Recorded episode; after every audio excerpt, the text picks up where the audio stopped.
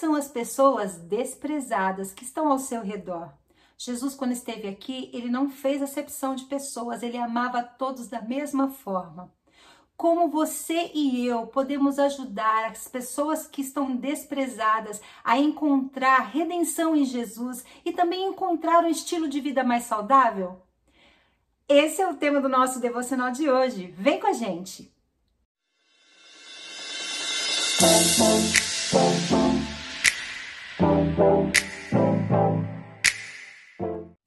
Olá, eu sou a Fábio e esse é o nosso devocional diário Meu Plano com Deus. Hoje é dia 24 de julho, sábado, e para você que acompanha conosco a leitura anual da Palavra de Deus, os capítulos para hoje são Salmos 35 e 36 e também Atos 25. Vamos para a nossa reflexão de hoje e o tema é Indesejados e não amados. O texto para nossa reflexão fica em Ruth 2, do versículo 5 ao versículo 23. Eu vou ler para você o versículo 20. O Senhor não deixou de lado sua bondade. Este homem é um dos nossos parentes mais próximos, o resgatador de nossa família. Um pastor e a sua congregação serviam em uma região conhecida por ter dependentes químicos, alcoólatras e prostitutas. Durante muitos anos eles oraram: Senhor, envia-nos as pessoas que ninguém mais deseja.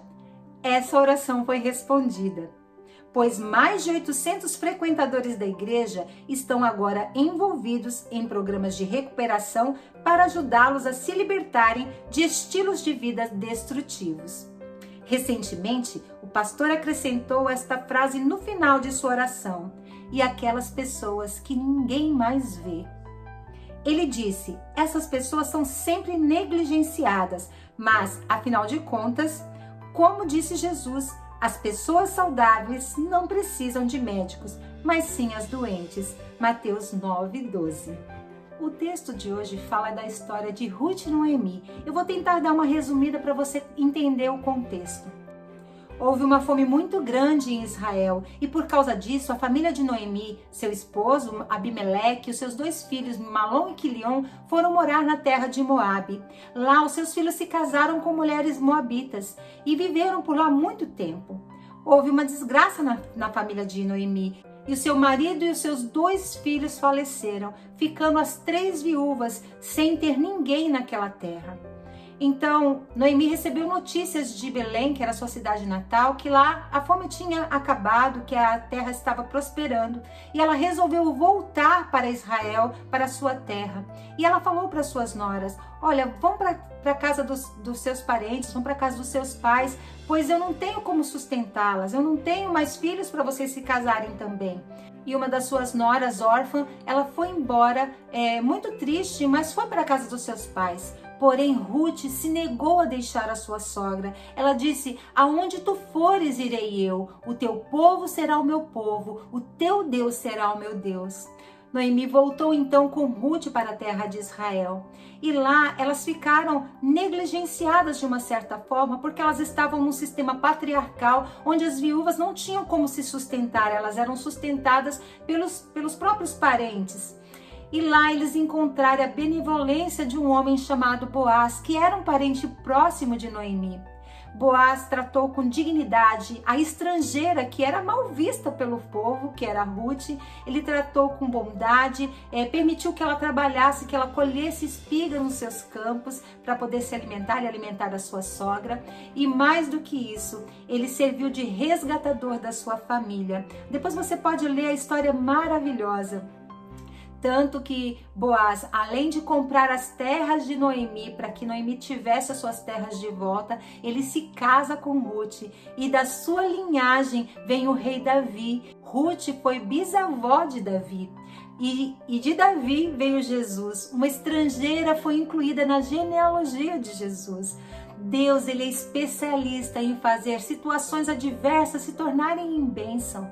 Então nós devemos agir da mesma forma. Não podemos olhar de forma diferente as pessoas que são negligenciadas pela nossa sociedade, são desprezadas pela nossa sociedade. Existem tantas pessoas que são olhadas de forma diferente por outras por, se por serem marginalizadas, estarem à margem da sociedade. As pessoas que têm situação de drogas, pessoas que estão morando na rua. Tem tanta coisa que precisamos fazer. Jesus, ele morreu por essas pessoas, assim como morreu por mim, assim como morreu por você. Nós devemos ter os olhos de Jesus, olhos de compaixão e poder ajudar. Jesus não veio, morreu numa cruz para você ter uma família feliz, uma casa, um carro, um emprego decente. Jesus ele morreu por pessoas e nós, como filhos de Deus, devemos manifestar esse reino do Senhor. Esta é a verdadeira religião, cuidar do órfão e da viúva, daqueles que são necessitados. Agora eu te pergunto, quem são os marginalizados, os desprezados que você conhece? Estenda a mão para eles. Jesus, ele amou a todos e nós devemos seguir os seus passos. Jesus, ele não se importava de andar com prostitutas, com cobradores de impostos, com publicanos, com pessoas que eram é, taxadas pela sociedade como pecadoras. Tanto que em Lucas 7 conta a história da mulher pecadora que vai até um jantar onde Jesus estava e ali ela se derrama, chora, beija os pés de Jesus, seca com seus próprios cabelos os pés de Jesus e vai lá e derrama sobre a cabeça de Jesus um óleo muito caro. E Jesus questionou o dono da casa: Eu cheguei aqui você não me beijou, você não me ungiu com óleo, você não lavou os meus pés. Essa mulher, desde a hora que ela chegou, ela não para de beijar os meus pés, de lavar com, com as suas próprias lágrimas e secar com seus cabelos, porque ela foi muito perdoada. E aquele que é muito perdoado, muito ama, muito demonstra amor que possamos ter essa atitude de sermos gratos porque o Senhor nos resgatou e entender que Ele fez isso por toda a humanidade. Nós não somos melhores que ninguém. Nós dependemos da graça e do amor de Jesus e temos que derramar de tudo que Ele tem colocado dentro de nós. Esse amor Ele tem que inundar e passar para outras pessoas.